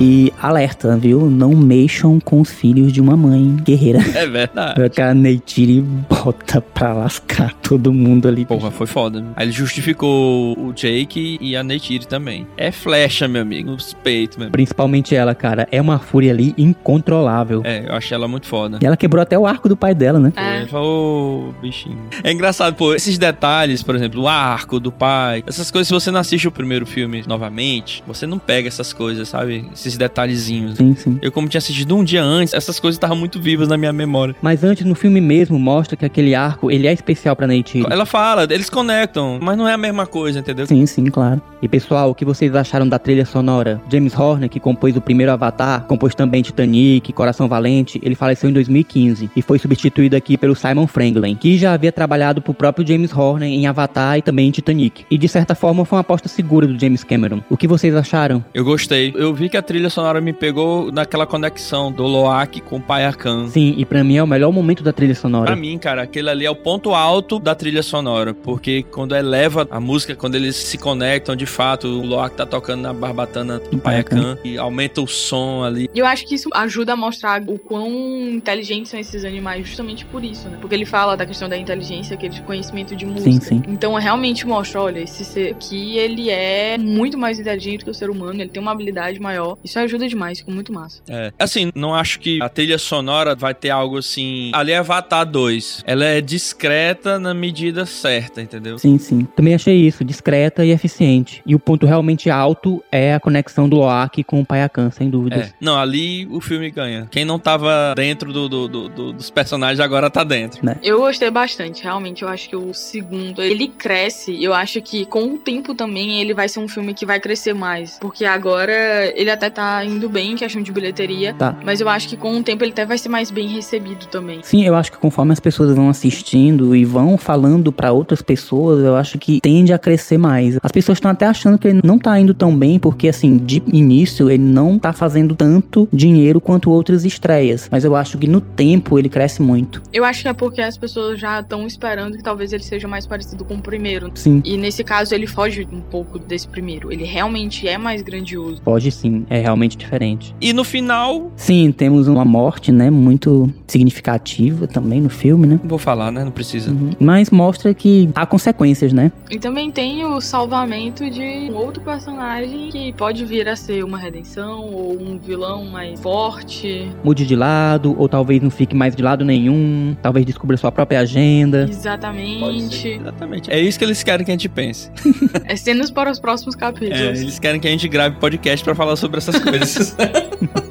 Mas tem uma coisa que eu já falei aqui, que eu gosto muito mesmo em Avatar, que é sobre essa questão, o que é que faz ser quem você é. E essa é uma oportunidade que esses humanos no filme têm, justamente com o programa Avatar, de fazer esse questionamento, de voltar pra dentro de si, independente de como eles se mostram fora. Tem sempre ali uma oportunidade de um autodescobrimento. Uhum, é verdade, cara. Bem legal. Então fica um final satisfatório, apesar de pesares, de mortes e tal. É, eu acredito que o final ficou de bom tamanho, porque ficou um cliffhanger gigante pros próximos filmes, mas tudo se resolveu assim como uma mudança de status. Então tem uma satisfação. E acredito que o universo vai expandir mais ainda, né? É, o terceiro filme já tá filmado, né? Boa parte já. Foi feito junto. Aí já foi confirmado o quarto também. Isso. Ele também fez isso pra aproveitar também mais os personagens, né? É, antes das crianças crescerem demais. Isso. Eu até vi que, não sei se foi ele que chamou, isso foi uma questão de tradução, mas que é chamado de efeito Stranger Things. Exato. Tem essa diferença de tempo e pra evitar isso, ele não, vamos começar a gravar agora. E é isso. A gente nunca fez um episódio aqui falando de filmes. É, a gente nunca decidiu, vamos assistir um filme pra poder falar dele aqui no Arquibancada. Assistir um filme pra fazer um episódio. O que é que a gente pode fazer aqui no final? A gente dá uma notinha? Pode ser. 0 a 10, 0 a 5? Acho que a gente pode ir no tradicional de 0 a 5. Bom, já que é a primeira vez que a gente assiste um filme pra fazer um episódio do Arquibancada e nós temos aqui alguém que é do ramo, que faz isso, né? Boa. E vamos começar por ela, né? Bom, no primeiro, pelo menos, quando eu assisti, foi uma nota que eu dei de 1 a 5, né? Estrelas eu tinha dado 4. Foi um filme que eu gostei bastante. E no segundo eu dei 5. Eu realmente gostei bastante de Avatar, O Caminho da Água. Muito bem. Boa, olha aí. Cara, o Avatar eu dou 4. E nesse eu vou dar 4,5, pensando em 5. Mas é porque eu não queria já logo de cara dar 5, né? Mas enfim. Acho que tem coisas melhores pra dar 5. É, primeiro, vamos ser mais rígido. Beleza. Gente, se eu fosse dar pro primeiro filme de 5 cinco estrelas, eu daria 3. 3 é bom, cara. Passou por média. Passou da média. Passou da média. E pra Avatar 2, O Caminho da Água, eu dou 4,5 também. Show. Realmente me conectei muito com o filme, teve momentos que eu me emocionei bastante também. E, e é um filme que me faz pensar mais do que o primeiro Avatar, Com inclusive. toda certeza do mundo. É, e porque pra mim Avatar é um filme que precisa de tensão e relaxamento. E o primeiro parece muito só tensão, principalmente visual. Não tem respiro, né, cara? É, parece não ter respiro, parece não ter momentos pra você pensar, sabe, e refletir. Enquanto o Avatar, O Caminho da Água, pra mim já tem esses momentos. Então é 4,5 pro segundo filme. Pô, muito bom, cara. Acho que no final das contas, acho que juntando tudo, nove fora, acho que dá uns quatro. Ou um pouco mais. É, a nossa nota final pra Avatar, O Caminho da Água, ficou com média de 4,66. Então tá ótimo pra nossa primeira nota aqui. Tudo bem, vamos às nossas despedidas, né? Cara, adorei. Gostaria imensamente de agradecer a presença da Ana aqui, Ana Rita. Pô, me surpreendi demais. A menina manda ver aqui em relação a cinema. Manda bem. Acredito também que vai ser uma ótima historiadora, arquiteta, Jornalista. jornalista, o que ela quiser. Pô, você está convidada a participar de novos programas. Gostei demais. Sinta-se à vontade para retornar. E o espaço está aberto aqui para você fazer suas considerações finais. Quiser dar um recadinho, mandar os arrobas para a galera acessar o teu conteúdo. Enfim, fica à vontade. Momento jabá. Faça seu jabá. Bom, primeiro eu queria agradecer a oportunidade de estar aqui, o convite. Foi muito boa a conversa, gostei bastante. E agradeço já os futuros convites. Deixando mais ou menos o que eu produzo, como eu falei, eu escrevo para dois sites atualmente, o Traverso e a Revista Singular. Mas atualmente tá em certa pausa, Uhum. porque eu preciso me formar, né? Então eu tenho que terminar meu TFG. Talvez até fevereiro eu produza mais alguns textos. Mas o foco agora é eu terminar me formando. Aí volto com tudo. Aí você volta aqui como arquiteta, né? Também. Exatamente. Pois, Ana, foi um prazer recebê-la aqui. Foi muito bom. Obrigado por ter vindo, obrigado por ter participado e por ter contribuído aqui com a gente nesse papo sobre Avatar, o caminho da água aí. Volte sempre. Porque foi realmente uma conversa maravilhosa, das mais extensas que a gente Muito teve massa. até hoje. E que nem o filme do Avatar, a gente nem sentiu o tempo passar.